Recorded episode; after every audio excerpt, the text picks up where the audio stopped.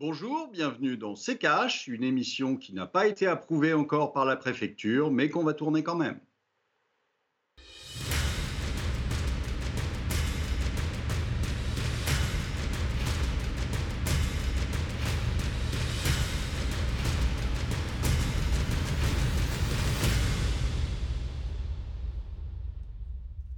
Bonjour, aujourd'hui nous allons vous parler de l'attractivité de la France vis-à-vis des investissements étrangers. Bonjour Estelle.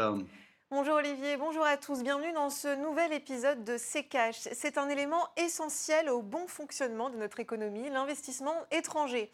En 2019, la France occupait la première place du podium européen des investissements étrangers avec plus de 1100 projets annoncés. Aujourd'hui, la France est-elle toujours aussi attractive? Comment se comportent les investisseurs face à la crise sanitaire? Les entreprises étrangères ont-elles un rôle important à jouer dans la reprise de l'économie? Ce sont ces questions qui vont euh, nous occuper dans cette émission et pour cela, nous serons en deuxième partie avec Frédéric Bocara, économiste et membre des économistes atterrés. De moins 30 à moins 40 cette année, les investissements en direct à l'étranger devraient plonger dans le monde en raison de la crise liée au coronavirus, selon les économistes de l'ONU. Une reprise est attendue pour 2022. Alors je vous le disais, la France est le pays d'Europe qui a le plus séduit les investisseurs étrangers en 2019. Elle se place devant des pays comme l'Allemagne et le Royaume-Uni. Alors concrètement, que représentent les investissements étrangers en France? On voit cela avec le tiroir cash d'Antoine Vassas.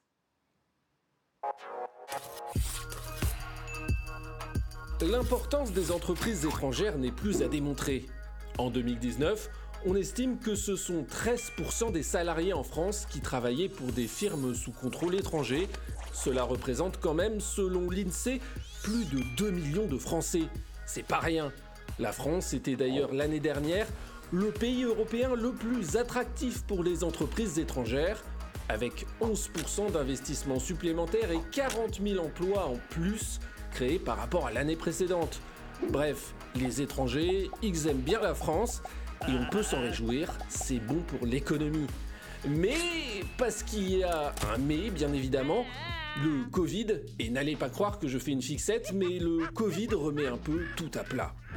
En Europe, tous les pays sont touchés et les économies plombées. Et donc ça refroidit fortement les investisseurs étrangers qui sont au taquet sur les plans de relance des différents pays européens, qui doivent, pour les rassurer, faire de la pédagogie, les brosser dans le sens du poil en leur donnant en quelque sorte des garanties sur le fait que l'économie se portera bientôt mieux et que c'est donc dans leur intérêt de mettre de l'argent sur la table.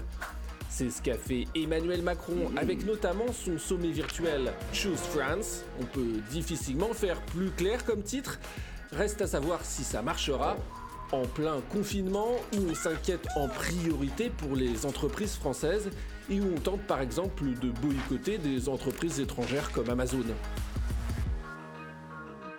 Alors Olivier, on vient de le voir, difficile de faire fonctionner une économie euh, sans investissement étranger. Euh, jusqu'à quel point le modèle économique français est-il tributaire de ces investissements étrangers? Bah, C'est surtout qu'il euh, faut quand même se poser des questions. toutes les entreprises françaises partent à l'étranger. C'est qu'a priori, il y a un souci. si elles trouvaient le pays si attractif, hein, ou en tout cas avec la même attractivité que ne, l'ont les, les entreprises étrangères, elles resteraient et elles investiraient en France. Euh, donc si elles partent, c'est que a priori, il y a un certain nombre de choses qui les font partir. Alors euh, est-ce que c'est euh, le coût Est-ce que c'est la, non-stabilité juridique et le, problème de, d'avoir des lois et des lois fiscales qui changent tous les 15 jours Est-ce que c'est tout ce qui est le, droit social qui euh, euh, le droit du travail en France qui est trop compliqué, etc. Bref, il y a quand même beaucoup d'entreprises et il y a aussi beaucoup de, jeunes qui partent à l'étranger et qui partent travailler à l'étranger. Donc, si on arrive à être aussi attractif, c'est bien qu'on donne des compensations aux entreprises étrangères pour venir. On essaie de les attirer. Et pour les attirer, on n'attire pas les mouches avec du miel. Donc, euh, on, essaie de faire euh, en sorte que euh, l'investisseur ait intérêt à venir en France. Et, qu'est-ce que c'est que l'attirer? Bah, L'attirer, c'est lui donner des franchises d'impôts, lui donner un certain nombre de garanties, comme quoi il va être mieux traité que les entreprises françaises. Donc, je ne suis pas certain qu'il faille à tout prix vouloir investir, enfin faire investir des entreprises étrangères au détriment des entreprises françaises. Je pense qu'il faudrait mieux essayer de faire rester les entreprises françaises en France. Ça serait plus intelligent. Merci Olivier. On passe tout de suite à la deuxième partie de cette émission. Et cette semaine, nous sommes en liaison avec Frédéric Bocara. Bonjour Frédéric Bocara, vous êtes économiste et membre des économistes atterrés. Bienvenue dans CKH. Bonjour.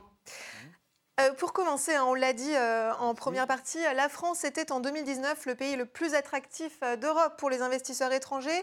L'année dernière, le pays a concentré 18,7% des investissements venant de l'étranger. Juste derrière, on trouve le Royaume-Uni avec 17,3%. Enfin, en bas du podium, l'Allemagne avec 15,1%. Frédéric Bocara, qu'est-ce qui fait, selon vous, que la France est attractive? Alors, d'abord, la France attire beaucoup, mais investit beaucoup à l'étranger. C'est ce que Olivier Delamarche aussi euh, a fait remarquer. Ça ne veut pas dire qu'elles s'en vont, mais elles investissent aussi énormément. La France est un des premiers pays pour ce qu'on appelle l'extraversion, c'est-à-dire euh, la croissance relative à l'étranger par rapport à la, taille de l'économie. Alors qu'est-ce qui attire euh, les, investissements étrangers en France? Ben, Essentiellement, d'après toutes les enquêtes qualitatives qu'on fait, ce n'est pas tellement la fiscalité qui fait le elle, elle fait le petit plus et le petite cerise sur le gâteau de certains, en tout cas. C'est essentiellement les services publics, la main-d'œuvre qualifiée, le fait que la France est au centre euh, de l'Union européenne, qui est une énorme zone, et puis aussi toutes les technologies françaises, à la fois les ouvriers, techniciens, ingénieurs qualifiés, euh, l'écosystème scientifique, mais aussi euh, des technologies. Quand General Electric est un gros investisseur en France, pas dans ses projets, parce que ça date d'il y a un peu plus 4, 5, 7 ans, euh, achète Alstom, achète une partie d'Alstom qui est liée aux turbines euh, ou à l'hydro, eh ben, c'est la technologie aussi et les marchés qui sont derrière. Quand Bombardier, en réalité, achète Alstom, euh, ce qui est resté de TGV, et on va avoir une co-entreprise, mais avec Bombardier qui est dominant, parce que Bombardier rachète les actions de Bouygues qui voulait lui réaliser son pognon, pour faire simple, eh ben, c'est le TGV, la marque TGV, les marchés et la technologie qui intéressent. Donc voilà, c'est tout un ensemble de qualités de la France. Et la fiscalité, c'est le petit truc qui vient en plus. Donc euh, je ne sais pas s'il faut attirer ou pas attirer. Je pense qu'il faut surtout mettre du contenu sur l'attractivité et du contenu sur les investissements à l'étranger et rentrer sur des questions de contenu. Est-ce qu'on développe le pays ou pas? Euh, Olivier, euh, juste en première partie, évoquait le fait qu'on pouvait donner l'impression aux entreprises étrangères qu'on les favorisait par rapport aux entreprises françaises, qu'on les traitait d'une meilleure façon. Est-ce que c'est votre avis aussi, Frédéric Bocara? C'est pas exactement ce qu'il a dit, mais en tout cas, on a tendance à, je dirais, euh, faire la danse du ventre devant les investisseurs étrangers. Euh, on voit bien Emmanuel Macron, et ce que vous avez montré euh, ne date pas d'aujourd'hui. Il a fait un truc à Versailles aussi en plein premier confinement. Il se transforme en. il fait un road tour, un show, et, pour attirer les investissements étrangers. En réalité, qu'est-ce qui domine la technocratie financière euh, française qui domine, euh, qui elle a les rênes de commande de notre pays? C'est deux choses. Premièrement, voilà, là, je ne sais pas si c'est avec les patrons qu'on le voit, mais bon. Premièrement, euh, qu'est-ce qui les domine? C'est que les grands groupes français, les grandes multinationales françaises, qui représentent la moitié des emplois des entreprises, elles doivent absolument se développer à l'étranger. Et la contrepartie pour qu'elles se développent, c'est d'ouvrir la France. Voilà, ça c'est le premier le plus important en réalité, qui pèse sur eux. Et euh, il faut savoir que 5 millions d'emplois en France dans les multinationales françaises, mais elles ont plus de 5 millions à l'étranger. Donc c'est énorme leur part à l'étranger. Le pied à l'étranger est presque plus fort que le pied en France. Olivier, et donc, euh, si on veut que l'étranger s'ouvre, il faut ouvrir la France. Et donc c'est pour ça qu'on va attirer les investisseurs étrangers en France. Euh, il y a les grands plan d'investissement étranger, mais il y a aussi des petits investissements qui sont des investissements de portefeuille et qui sont très présents dans les entreprises, parce qu'il y a un chiffre, si vous me permettez, que vous n'avez pas cité, mais qui est que dans le CAC 40, 40% des actions du CAC 40 sont détenues par des non-résidents. Ça ne veut pas dire 40% des entreprises, ça peut être 40% dans chaque. Donc à chaque fois, il y a 60% de capital français, ça peut être 80 dans l'une, 20 dans l'autre. mais en tout cas, il y a une myriade d'investisseurs qui tournent dans les entreprises françaises. Si vous prenez Sanofi, par exemple, dans Sanofi, L'Oréal, qui détient le contrôle, ne détient que 9% du capital, et les investisseurs étrangers détiennent 62,4% du capital. Olivier, euh, on va reprendre les trois pays du classement, hein, donc le Royaume-Uni, euh, l'Allemagne et la France. Les prévisions économiques aujourd'hui, elles sont plutôt, favorables à, quel pays? Je veux dire par là, est-ce que la France euh, peut conserver sa première place ou alors est-ce que la crise du coronavirus est en train de remettre tous les compteurs à zéro? C'est en train de remettre tous les compteurs à zéro, et, particulièrement en France. Je vous rappelle que le, le deuxième confinement va être mortel pour euh, énormément d'entreprises. Donc, euh, euh, je ne suis pas sûr que la mariée soit si belle que ça à la sortie du Covid. Donc, et puis il y a une petite remarque que je voudrais faire par rapport à, à ce qu'a dit notre, notre invité. il faut quand même faire une, une, différence entre une entreprise qui vient mettre euh, euh, qui vient mettre une unité de production en France hein, et qui investit en France et qui crée du travail en France. Hein. et puis euh, un général électrique hein, qui achète Alstom et qui maintenant a la main sur, sur nos, nos, centrales nucléaires euh, parce que les turbines d'Alstom euh, euh, nous, nous donnent la souveraineté sur notre production d'énergie et que maintenant c'est les Américains qui ont les clés. Alors euh, là, moi, je suis contre et absolument contre les investissements étrangers si ça se passe comme ça.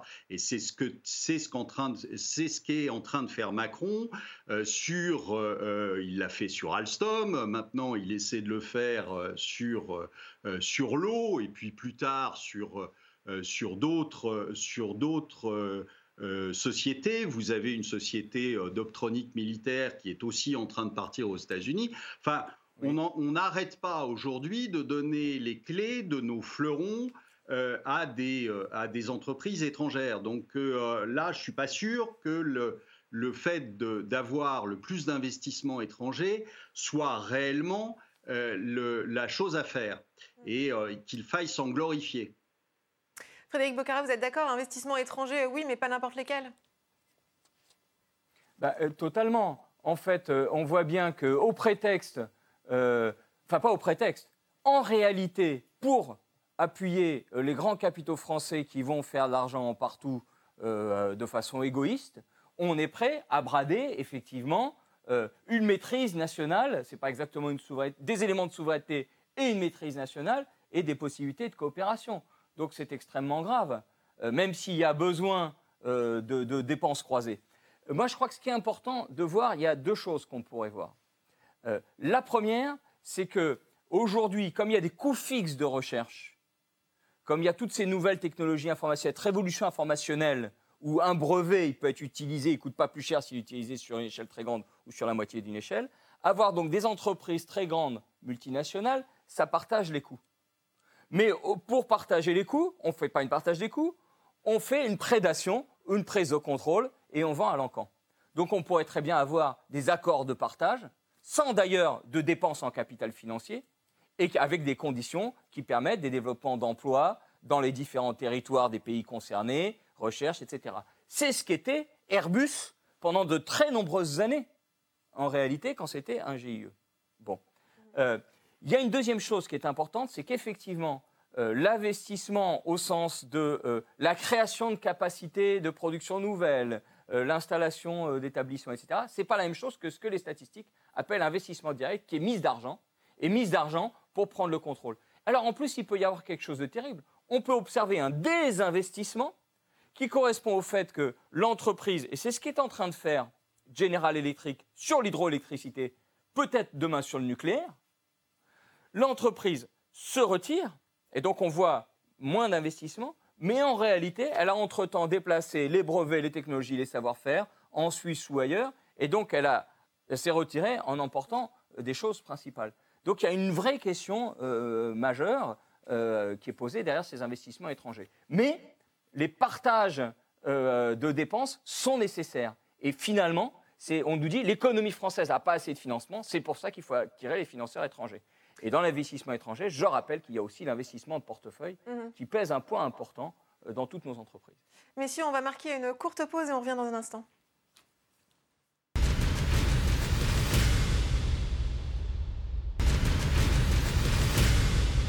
Bienvenue dans C'est Cash. Si vous nous rejoignez cette semaine, on parle des investissements étrangers et pour cela, nous sommes en liaison avec Frédéric Bocara, économiste et membre des économistes atterrés. Olivier, euh, un petit mot euh, sur cette étude du cabinet Ernst Young qui a interrogé euh, des investisseurs fin avril. 80% d'entre eux ont déclaré que la nature et l'envergure des plans de relance pèseront lors des, arbitrages sur la localisation de leurs investissements. Prenons l'exemple de la France concrètement, son attractivité aujourd'hui euh, va principalement euh, se jouer sur ces plans de relance ou alors est-ce que d'autres paramètres euh, peuvent, peuvent aussi peser? Écoutez, les, plans de relance, on voit très bien où ça en est. Je vous rappelle que aujourd'hui, le plan de relance, par exemple, européen, est, est, à l'eau. ça avait été annoncé, je vous rappelle, à grand renfort de euh, victoire du gouvernement actuel euh, euh, et, il est à l'eau parce que vous avez quelques pays qui ne le votent pas. Ils ont bien raison d'ailleurs de ne pas le voter. Donc aujourd'hui, on, a, un plan de relance qui est, en panne. Maintenant, les plans de relance purement français, si vous voulez, on on peut pas appuyer dans une voiture en même temps sur le frein et sur l'accélérateur. Ça marche pas. Euh, d'autant plus que ces plans de relance euh, ne sont que euh, ce qu'ils sont, c'est-à-dire principalement de donner accès à certains secteurs, à de la dette, et, donc essayer de régler un problème d'endettement par, par de l'endettement. Ça leur fournira pas de l'activité non plus, et donc ils, seront, ils seront avec leur dette et, et sans, sans, pouvoir faire grand-chose. Donc non, euh, non, bien sûr que euh, euh c'est pas le pas le, plan de relance ou en tout cas les, différentes entreprises feraient bien de réfléchir un tout petit peu avant de se lancer dans des investissements massifs. L'investir, c'est très bien, mais il faut que vous ayez quelqu'un en face pour acheter ce que vous, ce que vous allez produire. Donc, euh, et aujourd'hui, c'est bien le problème, c'est que on a, euh, euh, mis l'économie française à genoux. visiblement, ça n'est pas fini si on écoute M. Castex et M. Macron. on va donc continuer comme ça. Eh bien, quand vous avez un pays à genoux, il a du mal à se relever, même si vous investissez comme vous voulez dedans. Euh, il faut trouver en face des gens qui aient euh, non seulement envie d'acheter, mais en plus qui aient les moyens de le faire. Or, euh, ça ne va pas être facile à trouver. Frédéric Bocara, une réaction, on l'a dit hein, pendant la crise sanitaire, l'État a mis en place toute une série de mesures pour contrer justement cette crise liée au Covid-19. Est-ce que c'est des mesures qui sont selon vous suffisantes pour assurer ces investisseurs? Euh, c'est pas, c'est pas. Moi, je, partage l'idée que c'est un problème de contenu des mesures d'abord. Alors, on a une situation spécifique où euh, euh, il ne faut pas seulement traiter la demande, mais aussi l'offre, c'est-à-dire la production. Mais on traite l'offre dans ces plans de relance, qui d'ailleurs sont beaucoup moins gros que ce qu'on dit. Hein, il y a beaucoup d'effets d'annonce. On les traite essentiellement pour regonfler le capital et les profits, mais pas consolider les capacités de production et de recherche. Or, si on voit euh, ce qui est devant nous et qui peut permettre, disons, un développement sain, international, euh, un co-développement avec des investisseurs étrangers, parce qu'il peut y avoir un autre type de mondialisation. C'est ce qui se pose devant nous aussi, en réalité. Qu'est-ce qu'il faudrait développer? Les capacités de tous les ingénieurs, les techniciens, les ouvriers, des travailleurs, des employés. Il faut développer leurs capacités. Donc pas seulement dire on fait du chômage partiel dans les congelants, mais en des plans de formation considérables. Or, le plan Castex, pour ne prendre que celui-là, sur 100 milliards, il n'y a que 1 milliard, c'est-à-dire 1% qui est consacré à la formation professionnelle. Deuxièmement, il faudrait lancer beaucoup plus, euh, de façon très ample, un développement de recherche-développement ou de réflexion sur des projets, c'est-à-dire pour la suite, effectivement, une offre qui, avec du crédit, va demain créer euh, une certaine demande et va demain créer une production. Donc des projets de recherche, des projets de développement en lien avec des productions localisées, entre guillemets. Et troisièmement, il faut s'appuyer sur nos atouts qui sont l'écosystème de services publics du pays. Et, précisément aujourd'hui, la santé, qui est quand même qui bat de l'aile, l'éducation, la recherche. Donc un plan qui dirait banco sur santé, éducation, recherche, ah oui, ça permettrait aussi de consolider l'avenue des investisseurs. Après, il y a un élément de coût. On peut effectivement mettre en avant euh, toute la masse du crédit avec une sélectivité, en baissant le coût du crédit, voire négatif, pour les investissements qui vont développer la base française ou qui vont co-développer la base de l'investisseur et la base française. Ça, c'est un élément positif. En poussant en Europe des accords de coopération qui permettent des partages de coûts, donc on va baisser les coûts, au lieu d'avoir une Europe qui est euh, sur le couple soit concurrence, soit monopole. Et du coup, Alstom, pour reparler d'Alstom, qui se rachète par Bombardier, Alstom, les gens ne le savent peut-être pas, a développé un train, non pas un TGV, mais un train TER, si vous voulez, à hydrogène donc qui pollue zéro. Il n'y a même pas besoin de mettre d'ailleurs des lignes électriques, donc ça pollue aussi moins. Donc qui pollue zéro. Et ce train à hydrogène qui est développé par Alstom, dans la fusion à Bombardier, pour des dogmes de concurrence et de risque de monopole de la Commission européenne, eh ben Alstom va être obligé de vendre ce TGV, ce train euh, à hydrogène. Eh bien, si au lieu d'être des prises de contrôle financières, on avait des accords de coproduction et de partage, on n'aurait pas ces problèmes de monopole et donc on n'aurait pas besoin de revendre un certain nombre d'atouts. Donc, il y a ces problèmes euh, de coûts qu'on peut traiter par des partages de coûts. Au lieu de dépenser 2 milliards en achats financiers, on partage des coûts par des nouveaux crédits. Et puis, de l'autre côté, en appuyant les bonnes choses, euh, ce qu'on ne, on ne veut pas sélectionner, on ne veut pas se rendre compte de ce qui est bon chez nous, en France. Euh. C'est ce qui pose problème. Olivier, euh, début novembre, Emmanuel Macron a discuté avec euh, huit patrons de groupes étrangers. Objectif euh, pédagogie, donc avec le plan de relance de la France, et opération à séduction aussi.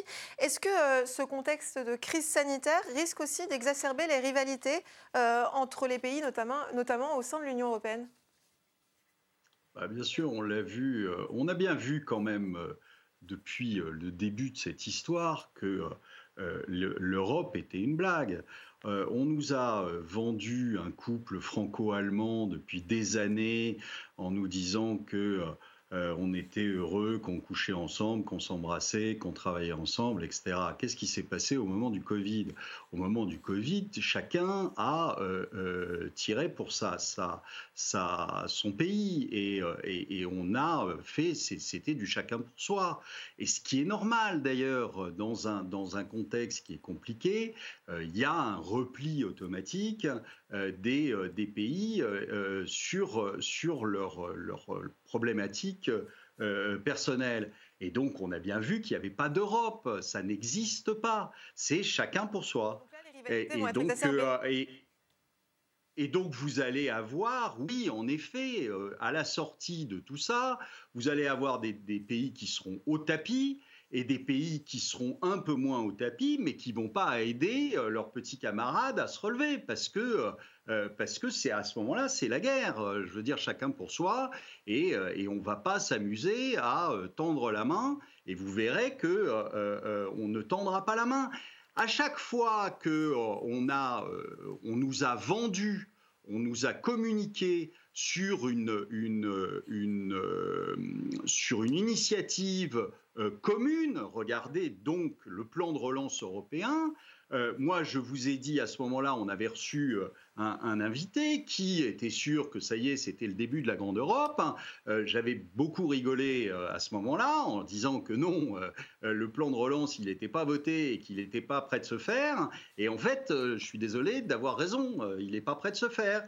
Donc, on voit bien que les pays n'ont pas du tout envie euh, de euh, collaborer ensemble et que les pays, c'est du chacun pour soi. Et donc cette crise ne va faire qu'exacerber les tensions. C'est une évidence. Alors on peut faire la danse du ventre comme le fait M. Macron, mais je ne suis pas sûr que ça fonctionne. Frédéric Bocara, très rapidement une réaction, hein, puisqu'il nous reste euh, moins d'une minute. Est-ce que des pays comme la France ou l'Allemagne n'auraient pas plutôt à y gagner, à faire front commun pour sécuriser ces investissements étrangers?